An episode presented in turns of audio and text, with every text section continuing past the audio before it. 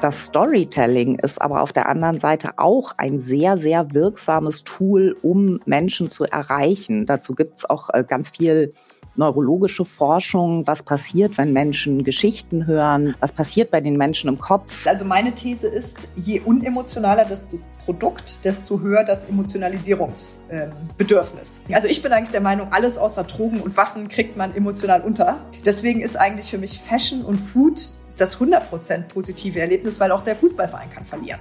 Und wir haben mit Elb aufwärts etwas ins Leben gerufen, wo wir sagen, ach, vielleicht gelingt es uns äh, so noch besser, gemeinsam die Zukunft zu gestalten und wir können einfach unsere Stärken nochmal auf drei Ebenen miteinander kombinieren und die drei Ebenen sind einmal neues Arbeiten, neue Technologie und neue Umgebung. Und das ist, glaube ich, das, wo wir wirklich umdenken muss. Weg von stupider B2B, konservativer Kommunikation. Ich will nur mein Produkt präsentieren, ich will nur mein Unternehmen präsentieren, hinzu, wie bekomme ich denn eigentlich den Kunden, der sich für mich interessiert, unterhalten? Man braucht beispielsweise einen sehr tollen und guten Spannungsbogen über die gesamte Staffel. Ähm, wir brauchen prägnante äh, in sich geschlossene Episoden, dann kann das ein sehr toller Podcast werden. Moin Moin aus Hamburg und herzlich willkommen in unserer heutigen Episode von K16 Stories. Bevor wir uns nun bis zum 1. September in die Sommerpause verabschieden, möchten mein Kollege Christian Röpke-Gronau und ich auf die vergangenen fünf Episoden mit vielen spannenden Gästen zurückblicken und die für uns wichtigsten Learnings zusammenfassen. Vielleicht sind einige von euch auch schon im Urlaub, umso mehr freue ich mich, dass ihr heute dabei seid. Mein Name ist Oktay Tanat und ich öffne hiermit unsere gemeinsame Rückschau. Hallo Christian. Hallo Oktay. Ja, sehr schön, dass wir mal wieder zusammen sind, ähm, nach den letzten fünf Episoden, wo wir immer getrennt Gäste befragt haben. Christian, was hat dich jetzt besonders äh, inspiriert in den vergangenen Episoden?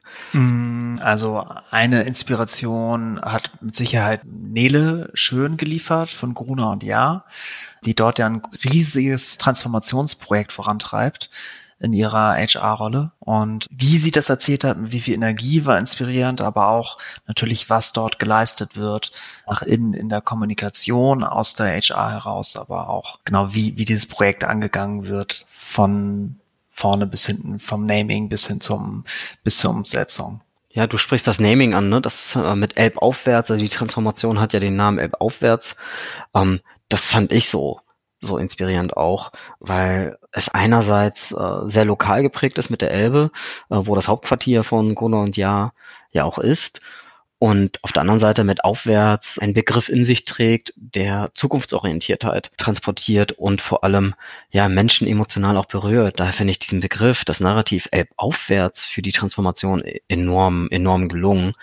Das ist bei mir auch in dem Gespräch so, so hängen geblieben ja, inspiriert, aber hat mich auch noch das Gespräch mit Piro Raschdorf, wo uns nochmal so einen Einblick über, über B2B Podcast gegeben hat, ähm, wie man als Unternehmen auch dieses Format für sich nutzen kann. Und da hat er das Beispiel von General Electric gebracht, die ihre Vision, Decoding Genius, äh, wie sie es nennen, in dieses Format gießen und in mehreren Episoden dieses Thema mit Leben füllen, das fand ich äh, auch einen tollen Insight und auch darüber hinaus äh, die ganzen Marktdaten, die er uns geliefert hat in dem Podcast, ähm, haben wirklich enorme, enormes Potenzial. Ja, inspirierend fand ich das äh, schon auch, zumal das Beispiel, was er angesprochen hat und was du eben auch nochmal wiederholt hast von General Electric zeigt, wohin auch so eine Richtung geht im Bereich Podcast, ähm, dass da unglaublich viel Formatoffenheit noch ist, dass man fiktionale Geschichten eben auch entwickeln und adaptieren kann für B2B-Kommunikation, indem man seine Vision transportiert. Aber wo, wo warst du denn wirklich mal auch überrascht eigentlich in den letzten Episoden? Gab es so einen Moment, wo du dachtest, hätte ich nicht gedacht oder das haut mich um?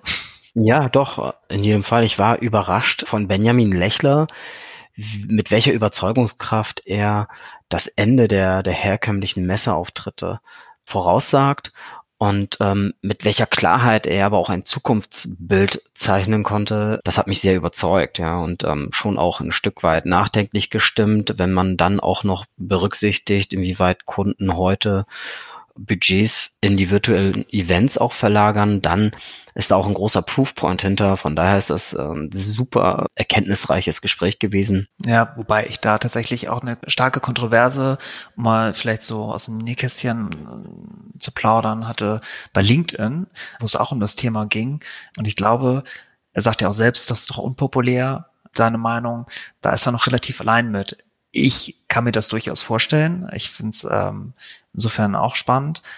Aber ich bin gespannt, wie sich der Markt da entwickelt. Ja. Wie weit auch ähm, der Markt das mitgeht, ne? Also diesen gesamten Sales Funnel und die ganze Kommunikation von vorne bis hinten so aufzubauen in einer virtuellen Umgebung. Ja, ja, schlüssig ist es in jedem Fall, ähm, aber es ist äh, eine ziemliche Herausforderung und ich glaube, dass das ist ein Prozess von von Jahren. Ich bin auch sehr gespannt, wie, wie sich dieser Prozess da entwickeln wird. Christian, was war besonders lehrreich für dich? Also ich glaube, der erste Podcast, den ich hatte, der ist noch extrem stark hängen geblieben mit Lisa Dust von Facts and Stories. Den fand ich noch super lehrreich, weil, weil er einfach gezeigt hat, pass mal auf, Daten sind ganz einfach.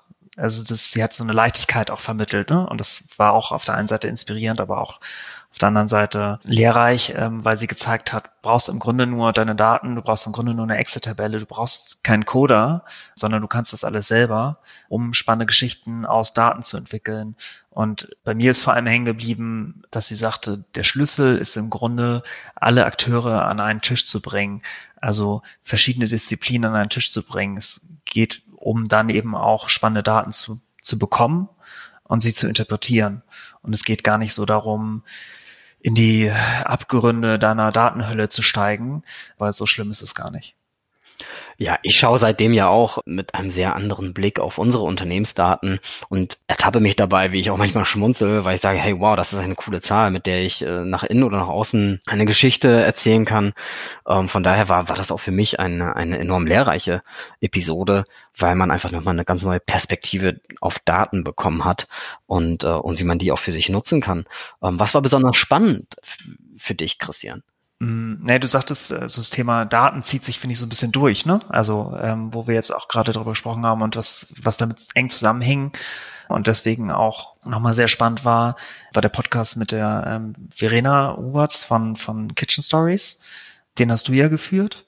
Und da klang für mich also sowohl das Thema Daten auch wieder sehr stark an, als aber auch wieder dieses Verbindung schaffen zwischen Unternehmen oder zwischen Menschen überhaupt, ne, mit der Community. Ja, das Gespräch war für mich ein Eye-Opener, wie soll ich es anders sagen? Es ist wirklich diese Möglichkeit über Technologie emotionale Distanz zwischen Unternehmen und Endkonsumenten oder der, der Zielgruppe oder der eben der Community auch abzubauen, war für mich gar nicht so klar. Ja, das heißt, Marken haben heute ja die Möglichkeit, über Technologie in Umfeldern sichtbar zu werden, von dem man gar nicht angenommen hat, dass das, dass das geht in der Vergangenheit. Und hängen geblieben ist mir da auch, dass man alle Stories erzählen kann, außer zu Themen wie Drogen und Waffen. Ja, bei mir ist da auch noch hängen geblieben, diese Platzierung, ne? Also du kannst halt versuchen als Unternehmen dich in verschiedenen Medien und Kanälen positiv zu platzieren, aber wenn dann daneben irgendeine Katastrophenmeldung erscheint oder der Fußballverein ähm, verliert, bei dem du dich gerade versuchst irgendwie zu platzieren, dann hat das auch immer schnell eine, eine Negativkonnotation. Das heißt, wo du nur Food hast, ist eigentlich immer nur sind die Menschen eigentlich nur glücklich. Food und Fashion, genau, das war auch noch das Positivbeispiel. Food ja. und Fashion geht immer. Christian, welche Reaktion hast du auf den Podcast bekommen, auf unseren, den wir jetzt äh, produziert haben? Also so von, von Kundenpartnern eigentlich überwiegend positiv oder nur positive. Persönlich habe ich für mich auch was mitnehmen dürfen. Mir wurde häufiger gesagt, äh, sprech mal nicht so oder sprech mal nicht so oder also durchaus auch mehr oder weniger konstruktive Kritik an meiner Art des Erzählens, ähm, aber von außen tatsächlich überwiegend sehr positives und überraschendes Feedback, Überraschungen, gerade auch was so soziale Netzwerke angeht. Ne? Also ich hätte nicht gedacht, auch zum Teil, wie häufig dann einzelne Folgen auch geteilt werden. Mhm. Wie, wie war das bei dir? Du bist ja häufiger noch an den, auch an den Neukunden dran. Hast du da was mitgenommen? Viele der Neukunden haben mich auf den, auf dem Podcast auch angesprochen und sagen, hey, ich fand das übrigens sehr, sehr interessant, dieses eine Thema und jenes. Und ich habe jetzt im Vorfeld des, dieses Gesprächs auch nochmal in die Statistiken reingeschaut. Also wir haben auch schon über 350 Hörer gehabt bisher was ich toll finde, wenn man diesen Nischenmarkt der B2B-Kommunikation, der eigentlich nicht ist, aber immer noch im Bereich der Podcasts ist, ähm, mal dazu nimmt, finde ich das eine sensationelle Zahl. Und ich bekomme enorm, enorm gutes Feedback auch über die Themenvielfalt, die wir bringen Und wir, wir halten den Podcast ja auch sehr bewusst werbefrei, was wir auch in der Zukunft machen werden. Einfach deswegen, weil wir uns darauf fokussieren möchten, dass wir Mehrwerte schaffen äh, für die Hörerinnen und Hörer. Und da haben aktuell äh, die Gäste ja auch mit ihren tollen und spannenden Geschichten sehr dazu beigetragen, dass das auch ähm, so funktioniert und so wahrgenommen wird. Und da sind wir, bin ich den Gästen auch sehr dankbar dafür. Das waren sehr, sehr spannende Gespräche, die enorm Mehrwert für alle Hörerinnen und Hörer hatten. Und ich hoffe einfach persönlich äh, ganz stark, dass wir dadurch Menschen, ob es jetzt Kunden, Partner sind, äh, inspirieren oder auch dazu ermutigen können, sich eben miteinander noch mehr zu vernetzen und sich auszutauschen und dadurch auch zu lernen. Das ist eigentlich Ziel und Zweck dieses Podcasts. Aber Christian, welche Tipps hast du für andere, wenn wir jetzt mal äh, von uns selber ausgehen? Wir haben jetzt auch sehr viel gelernt in den letzten Episoden. Welche Tipps hast du für andere, die vielleicht auch an dem Punkt stehen, gerade oder darüber nachdenken, äh, einen Podcast zu produzieren und zu veröffentlichen? Also ich erinnere mich noch an den Anfang, wo wir uns relativ schwer getan haben, viel nachgedacht haben, lange gebraucht haben, bis wir endlich soweit waren, fing die Corona-Zeit an. Deswegen wäre mein erster Tipp auch einfach mal zu starten, mutig zu sein an der Stelle. Ich glaube, das ist wichtig, ein Thema zu haben, in dem man sich wohlfühlt und das einem Spaß macht, auch ein Format zu finden, das einem Spaß macht, weil dann habe ich das Gefühl, wird auch ein Podcast erst authentisch. Und was ich ganz wichtig finde, was uns, glaube ich, auch geholfen hat, ist auch dieser Blick von außen, also einen Partner zu haben, der einen begleitet, der mit einem Sparring geht ähm, und äh, der einen unterstützt. So, das sind für mich jetzt so ad hoc die Themen, glaube ich, die wichtig wären. Aber du hast da sicherlich auch noch ein paar Tipps. Ja, ich habe einfach gelernt, dass man Dinge einfach auch mal machen muss. Um, ähm, dieser Podcast, gerade dieses Audioformat, ist für uns als Agentur ja ein völlig, völlig neues Format, weil wir ja davon leben, wirklich Menschen in die Augen zu schauen. Die Mensch-zu-Mensch-Kommunikation in Live-Szenarien ist ja ein sehr großer Teil bei uns. Von daher war für mich schon auch dieser Podcast eine, eine persönliche Herausforderung, weil ich dieses Format für mich erst noch erschließen musste. Aber ich habe auch das Gefühl, ähm, wir haben sehr viel gelernt. Es wird von Mal zu Mal besser und wir werden immer sicherer äh, in diesem Format. Und das wäre auch mein, mein Tipp an alle, die darüber nachdenken, auch einen Podcast zu produzieren. Einfach machen, einfach ausprobieren, äh, damit starten. Aber natürlich kann ich als, als Berater und als Stratege nicht umhin, auch darauf hinzuweisen, sagen, hey, macht euch aber immer klar, was wollt ihr eigentlich erreichen mit dem Podcast? Ähm, wen wollt ihr ansprechen? Was erwartet ihr von diesem Podcast? Äh, von daher werden diese strategischen Überlegungen im Vorfeld enorm wichtig, das mit der eigenen und Kommunikationsstrategie auch zu, zu matchen und zu synchronisieren. Ja, und ich freue mich auch auf die nächsten Episoden, die dann Anfang September starten. Am 1. September geht dann die, die nächste Episode live. Ähm, wir haben ganz spannende Themen und, und Gesprächspartner. Da freue ich mich tierisch drauf. Christian, was machst du in der Zwischenzeit? Fährst du in den Urlaub jetzt im August noch? Ich halte meine Beine in den See ähm, und ähm, arbeite. Nein, ich bleib tatsächlich hier, fahr nicht weg. Wie sieht's bei dir aus? Legst du irgendwo dein Handtuch dahin, wo alle anderen auch schon liegen? Tatsächlich ja. Dieses Jahr ist Ostsee und Nordsee angesagt bei uns.